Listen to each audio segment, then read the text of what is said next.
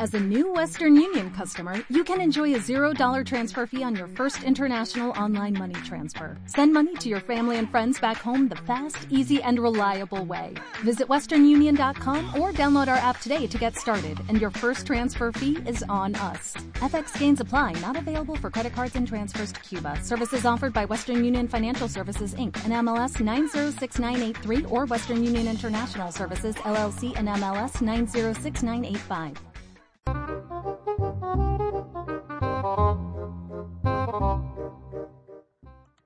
Bienvenidos nuevamente a este podcast que es suyo, que es mío, que es de todos. Entonces, espero que ya tengan su taza de café y los recibo con esta pregunta con la que muchísima gente asocia a nosotros, los psicólogos. ¿Y esto cómo te hace sentir? Esta es una pregunta con la que, como les decía, muchos psicólogos somos reconocidos.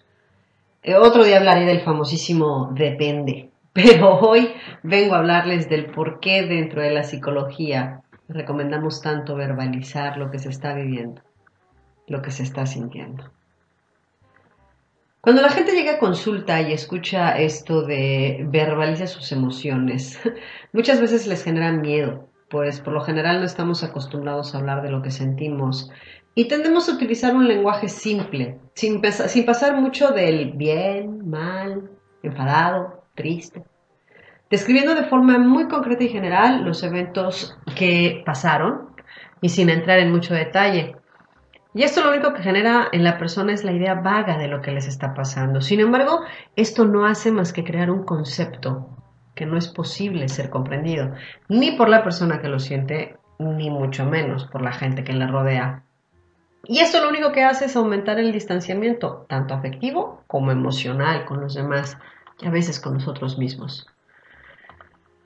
Es por esto que cuando por primera vez empiezas a pensar en eso de verbalizar, puedes llegar a sentir que todo se va a salir de control.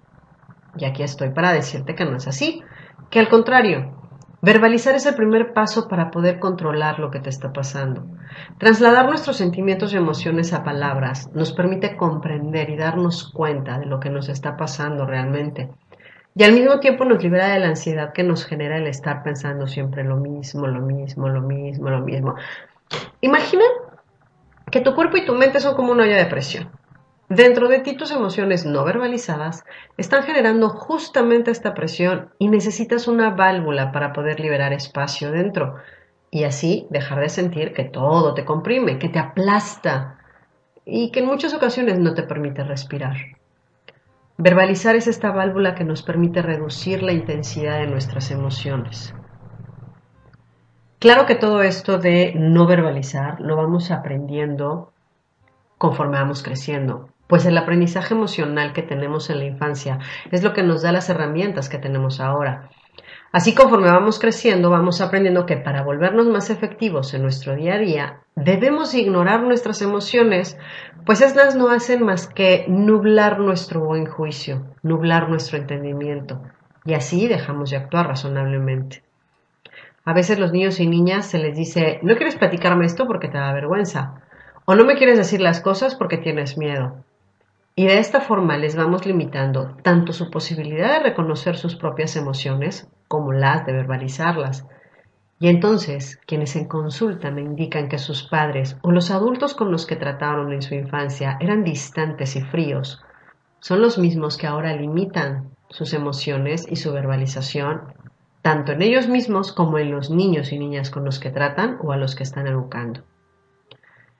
Entonces, Vamos, en realidad de lo que se trata es de acercarnos de mejor manera a nuestros pensamientos, pues si los combinamos con nuestras emociones nos daremos cuenta de lo que en realidad está sucediendo. ¿Y cómo es que puede pasar esto? Si estamos enseñados a que las emociones y los pensamientos no son compatibles. Bueno, al verbalizar nuestras emociones aprendemos a regularlas. Hay varios estudios que han confirmado que esto ayuda a la reestructuración cognitiva, o sea, que reformulamos nuestros pensamientos con una realidad que ahora se nos muestra más clara, pues en cuanto expresamos esta emoción se vuelve algo palpable y que podemos reconocer como existente. esa sí que la podemos maniobrar como hacemos con cualquier otra cosa que es tangible. Y bueno, me podrás decir que sí, que esto en la teoría suena muy bien, pero yendo a la vida práctica, ¿cómo se puede hacer? Sí, es justamente esto. Llevas años ocultando tus emociones, consciente o inconscientemente, o simplemente haciéndolas a un lado sin querer siquiera aceptar que ahí están.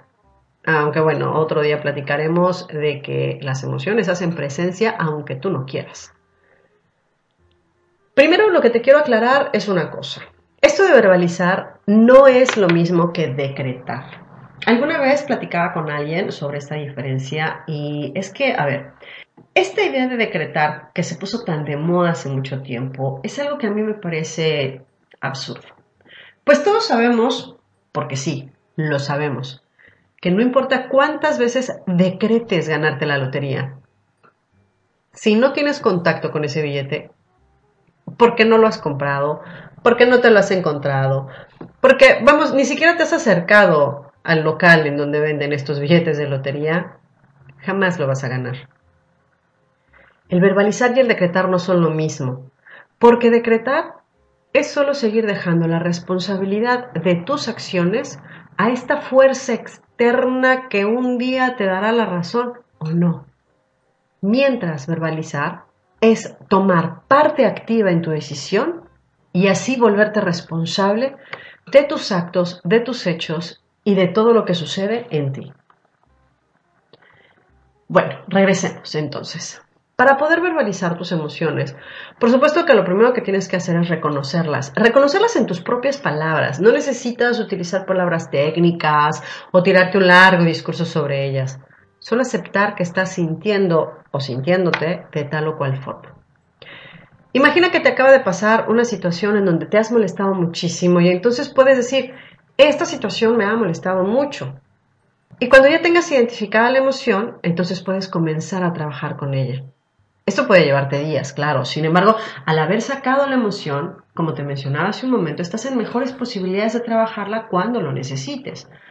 Así dejas de rumiar tu emoción, o sea, de estarle dando vueltas y vueltas y vueltas. Pues mientras la tengas dentro de ti, es algo que sigue acompañándote en tu día a día y en todo tu camino. Y es por eso que a veces nos cuesta tanto soltarla.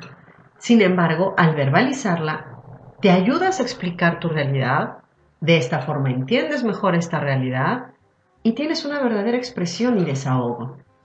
Porque no, aventar las cosas o golpearlas no te hace sacar la emoción. Porque al final esta sigue, mm, a ver, digamos, atrapada dentro de ti. Pues el aventar las cosas o el golpearlas no funciona como cuando haces catarsis con el ejercicio. Otra cosa que te ayudará mientras estás verbalizando es hablar con asertividad. Y entonces me dirás, ¿cómo puedo hablar con asertividad de mis emociones si además las estoy hablando conmigo? Bueno, es muy simple. Comienza hablando desde el yo. Esto es, no se trata de decir me hicieron enojar, sino de verbalizar la emoción diciendo, me he enojado por. Otra forma de hacerlo es, yo siento que, inserte aquí la emoción, cuando pasa, inserte aquí la acción. De esta forma, tomas responsabilidad de tus sentimientos y así es mucho más fácil expresarlos y trabajar en ellos. Y al final, ¿qué logramos con todo esto? Bueno, recuerda que no se trata de que los demás modifiquen su conducta para que tú seas feliz. Se trata de que tú trabajes en ti para que te sientas mejor contigo y estando en contacto con tus emociones y sabiendo cómo lidiar con ellas es una excelente forma de aumentar la autoobservación y de esta forma el autoconocimiento, identificando lo que realmente te está sucediendo y comunicándolo de forma asertiva. Vas a ver que poco a poco vas a ir notando el cambio tanto en tu habilidad de comunicación como en el manejo de tus propias emociones. También me gustaría decirte que eh, si bien generalmente enfocamos este tipo de trabajos a las emociones displacenteras, hay que tener también en mente que verbalizar las emociones placenteras como la alegría o la gratitud potencian la cercanía con quienes se los expresas. Y sí, expresarte alegría y gratitud también te acercan a ti y te produce bienestar. Eso sí, recuerda siempre que aunque se trate de algo que te quieras decir a ti, debes verbalizarlo. No te quedes solo con el pensar, uy, qué bien hice esto. No, verbalízalo, háblalo. Apláudete los triunfos, por pequeños que creas que son. Expresar las frustraciones, enojos, tristezas, alegrías, gratitud, es la forma en que le damos verdadera existencia y validez a nuestro siempre cambiante mundo interno de emociones. Quitemos la distancia emocional que surge cuando no decimos lo que sentimos. Ya lo dijo Mario Benedetti alguna vez, a quien por cierto yo siempre cariñosamente le llamaré mi viejito uruguayo. De vez en cuando hay que hacerse una pausa, contemplarse a sí mismo y no llorarse las mentiras, sino cantarse las verdades. Gracias por continuar aquí, gracias por estar, gracias por escucharme. Mándame por favor tus comentarios. Te recuerdo, ahora me puedes escribir a hola@sandratames.es para que me mandes todos tus comentarios y me mandes todas las dudas, lo bueno, lo malo, todo lo que me quieras decir.